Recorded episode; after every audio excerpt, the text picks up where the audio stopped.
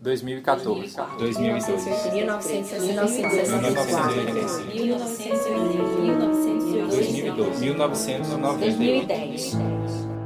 11 de maio de 2017. Esse é o Histórias ao Pé do Ouvido, podcast do Acervo Recordança, que nessa temporada se propõe a conversar com artistas da dança do Recife através de entrevistas concedidas ao acervo no ano de 2016. Nesta segunda temporada, o Histórias ao Pé do Ouvido retoma questões da temporada passada, realizada lá em 2014. E a ideia é atualizar e provocar uma nova discussão da dança que se relaciona com a realidade de hoje. Essa temporada conta com o incentivo do Funcultura, Secretaria de Cultura e Governo do Estado de Pernambuco. Eu sou Marcelo Sena. Eu sou Elis Costa. O tema deste episódio é sobre gênero, sobre o que é ser homem e ser mulher na dança. Para esse episódio de hoje, a gente entrevistou Alexandre Macedo, Jefferson Figueiredo, Mônica Lira, do Grupo Experimental, Giordani Gork, também conhecido como Kiran, Marília Hammer, da Cia Arte Folia, Marcelo Sena, que sou eu, da companhia Etc., Paulo Henrique Ferreira, do Acupe Grupo de Dança, e Liana Gesteira, do coletivo Lugar Comum, também conhecida como Lilica, ou Lica. Nas entrevistas concedidas para o Recordança nos anos de 2003, 2004, na primeira fase do projeto Recordança, é, Zdenek Hampel comentou a seguinte frase. Ele disse que, falando sobre a fundação da Associação de Dança do Recife, na década de 80, que se tinha criado a Associação de Dança do Recife para que bailarino deixasse de ser bicha e bailarina deixasse de ser puta. É, você começou a dançar mais ou menos nessa época, né, Alexandre? Eu queria que tu comentasse um pouco como era esse tempo, esse tempo que você começou a dançar aqui em Recife. 1979, 1980, né, era uma, em plena ditadura militar, a gente tinha uma formação muito rígida, e essa coisa de, de, de, de, de só quem tinha mesmo, eh, no caso masculino, ou no caso feminino também, eh, os trejeitos né, o homem, o homem com um trejeito feminino, geralmente ia para. fazia dança. Fazia dança, então né, daí se criou essa coisa de, de, de, de, na dança só tem viado, né? só tem bicha, só tem homossexual. Hoje, eh, na época, só tinha mesmo. Era impressionante, pelo menos a, a, na época que eu comecei. Quando eu conheço o Balé Popular do Recife, aí é que eu vejo que não tinha. Então eu digo que no, na sociedade que eu nessa sociedade mais fechada, essa sociedade artística, quando eu entrei mesmo, é, é que eu fui vendo que não só tinha né? E foi um choque para mim. Eu vinha de academias, não sei o que, onde quem fazia aula e quem dançava no final do ano nos espetáculos das academias eram todos homossexuais. Era uma barra. Eu mesmo, para começar a fazer dança, foi um problema com a família. Né? A família não aceitava muito que eu fizesse dança. Aí, mas eu já fazia educação física, então já saía de malha mesmo, de agasalho, de, de para dar para fazer minhas atividades esportivas e já não tive esse problema de esconder as malhas, porque as malhas eram serviam para tudo. Ô Jefferson, é, pensando assim nas pessoas mais de fora do meio artístico, né, que às vezes a gente acaba convivendo muito entre os próprios artistas e essa relação, enfim, mais próxima acaba nos trazendo uma relação diferente, né, sobre observar um homem dançando. E você que começou desde cedo, né, criança ainda já já em escola de dança, fazendo aulas, como é que você percebe essas pessoas assim, né, de fora do meio da dança, vendo homens dançando? De fora, é, ainda tem muito esse lugar. É bizarro, mas ainda tem muito esse lugar. Tipo, 2017 quase ainda tá nesse lugar, mas estamos é, aqui para continuar fazendo, né? E eu acho que ainda tem esse lugar, mas eu acho que já caiu um pouco, mesmo para as pessoas de fora, assim. É, e eu vibro cada vez que eu começo um novo curso, um novo semestre, tem algum homem na minha aula para fazer aula. Mas assim, tem, tem, eu tenho tido cada vez mais é, homens na aula e eu acho que isso é, é muito bom. Já na minha visão mostra um pouco dessa quebra, assim, tipo sobretudo minhas aulas de frevo, assim, quando eu, quando eu tenho homens para fazer aula. E, e que é de boa a relação, assim, tipo, tanto professor-aluno quanto a relação entre a turma, assim, é muito de boa. E o que eu fiquei reparando nesse último ano, 2016 todo, eu tive homens na minha turma, era com brincadeiras. Essas coisas que você solta, assim, tipo que reza a lenda que as pessoas dizem que é sem querer, são uma greia. Tipo, Ah, não sei o que lá, ih, vai sendo uma bicha, aí não sei o que lá, não, tipo, não rolou. Também nessas primeiras entrevistas do Recordança, muitos entrevistados comentaram sobre é, o pouco número de homens na dança, seja em academias, sejam em grupos, né? Mônica, você que além do experimental também trabalha com projetos sociais, né, os núcleos de formação, você consegue observar isso também nesses projetos sociais? É, por exemplo, a experiência do núcleo de formação mesmo foi uma coisa que me espantava muito, porque a gente sempre teve muito mais homens do que mulheres fazendo aula. E de comunidade, é, de pessoas né, que não têm muito estudo, que não, tem, não são muito esclarecidas, mas assim, pais e mães que me agradeciam aí, aí veja que coisa interessante, assim, porque talvez a dança fosse uma salvação para essas pessoas. Né? No sentido é, de não entrar em outros caminhos, né? Mais punks. Então, assim, eles não estavam preocupados se o filho ia virar gay. Ô, Kiran, é, você acha que ainda hoje a sociedade acaba encarando ainda essas formas, esses estereótipos, né, esses preconceitos de encarar o bailarino, a bailarina como se falava antigamente? Por parte da sociedade, eu acho que ainda continua. Não sei se é mais ou menos, mas eu acho que, que, que continua. Talvez as pessoas não falem muito porque não é politicamente correto, não sei o que. Se bem que agora com esse fundamentalismo no Brasil as pessoas não têm mais coragem de botar para fora seus bichos, né? E eu acho que a sociedade como, como um todo, de uma, de uma certa forma, vê. Mas acho que hoje em dia ainda acho que ainda é pior do que se é homem, se é mulher, se é puta, se é viado, é que é vagabundo. Isso eu acho ainda mais. Não tem a ver com gênero, mas eu acho que isso ainda é mais forte você achar que um artista é vagabundo, entendeu?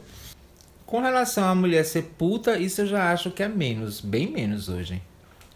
Né? mas com a relação ao homem ainda tem. E eu acho que isso vem muito desse esse a gente vive na sociedade, no mundo, num paradigma muito bionívoco, né? É, binarista assim, é, ou é isso ou é aquilo. Até por parte mesmo das, das, das pessoas que são gays, entendeu? Então, ainda bem que a teoria queer vem para alertar as pessoas que existe uma tessitura gigantesca aí, né, de relação de gênero, que se você se sente um pouco, se você é homem e se sente um pouco diferente, isso não define necessariamente que você é mulher, define que só que você é diferente e que esse diferente você tem que se achar aí seu jeito na sociedade, como é que você se veste, com quem é que você transa, o que é que você gosta de, enfim, de se ornamentar, vamos dizer assim, de se vestir. E você, Marília, o que, é que você acha? Bicho, a gente tá em 2016, né? É muito louco. É muito louco, porque assim, é mascarado, eu acho, eu acho que é mais velado hoje em dia, é, mas ainda existe muito disso, porque quando você é, diz que você trabalha com dança, primeiro que não é um trabalho, né? Assim, as pessoas não consideram um trabalho de verdade. E, e aí você, independente do, do, Eu acho que os desafios, eles existem para as duas partes, né? Tanto para o universo masculino como para o universo mas, é, feminino, né? Então eu acho que, que você, mulher, dançando, trabalhando com dança, você está o, o tempo todo afirmando e reafirmando o seu espaço de atuação. E você como homem também, né? Então assim, eu acho que... que eu gostaria muito de dizer que a gente hoje está num outro lugar, mas para mim a gente ainda não está. Marcelo, tu começou a dançar com 19 anos, não foi? Foi, 19. E como é que tu sentia isso? Assim, ou sente ainda hoje alguma coisa parecida com isso? Com bailarino, essa história do bailarino bicha, eu acho que ainda é comum. É... E recorrente. Eu acho que ainda é recorrente talvez sem tanta agressividade, mais como uma brincadeira, mas é aquela brincadeira que, que você meio que sente que aquilo de fato se consolidou no lugar de bailarino ser um homossexual. Né? Então, entre, entre os próprios bailarinos mesmo, os próprios artistas, assim, homem dançando, é muito possível que ele seja homossexual. E de fato é. E de fato é muito possível que seja, porque eu acho que o preconceito é tão grande que quem não é homossexual não se dispõe e talvez não tenha essa coragem de enfrentar essa barreira de de fato ir fazer dança. E aí acaba que a própria opressão, a própria coerção social faz com que esse estereótipo se replique pela falta de alternativa. Tipo, quem, quem é heterossexual e quer fazer dança, nossa, tem que querer muito mesmo. Tu também sentiu isso no começo, né, Paulinho? Comentasse com a gente é, que tinha sentido isso também. É, mas de onde é que isso começou, assim? Onde é que você acha que... De onde partiu isso? Ou de onde isso era mais forte, esse preconceito? Eu acho que o preconceito, inicialmente, quando eu decidi fazer dança, começou comigo mesmo. Eu que uh, achava eu que ficava imaginando como as pessoas iam me ver quando eu dissesse que fazia dança. Então, isso uh, foi o meu primeiro embate. Né? No... Mas aí, com o tempo, eu não tinha, não tinha espaço para ficar pensando no que os outros iam achar de mim e eu buscar uma uma verdade minha, uma um desejo que eu estava sentindo naquele momento. Ô Lilica, e o, a que você atribui assim essa essa forma, né, de pensamento, né, que leva a esses preconceitos, né? E se e se também como é que você percebe isso, sei lá, daqui a algum tempo, né? Se isso vai modificar, se você percebe mudanças, né, no, na história sobre isso. Eu acho que esse esse embate, esse enfrentamento, eles são tem a ver com, com visões de mundo que sempre vão acontecer, assim. Eu não entendo, eu não percebo que é, algo vai se estabilizar. É, no sentido de que vai existir um pensamento unânime de que está tudo bem sexualmente ser livre ou sexualmente é, ser homossexual ou você ser mulher. Eu acho que essas visões de mundo são são existências que vão acontecer e que vão são é, resistências e dissensos que, que vão acontecer na sociedade por, por muito tempo e que vai ser um enfrentamento mesmo. E que a arte sempre vai estar no lugar desse enfrentamento por, pela arte trazer um. E a dança especificamente por trazer um olhar muito mais sensível para o corpo e para o ser do que outras áreas trazem, outras áreas da sociedade e outros entendimentos e outras visões de mundo da, da sociedade trazem, sim. Chegamos ao fim de mais um episódio da segunda temporada do Histórias ao Pé do Ouvido, podcast do Acervo Recordança.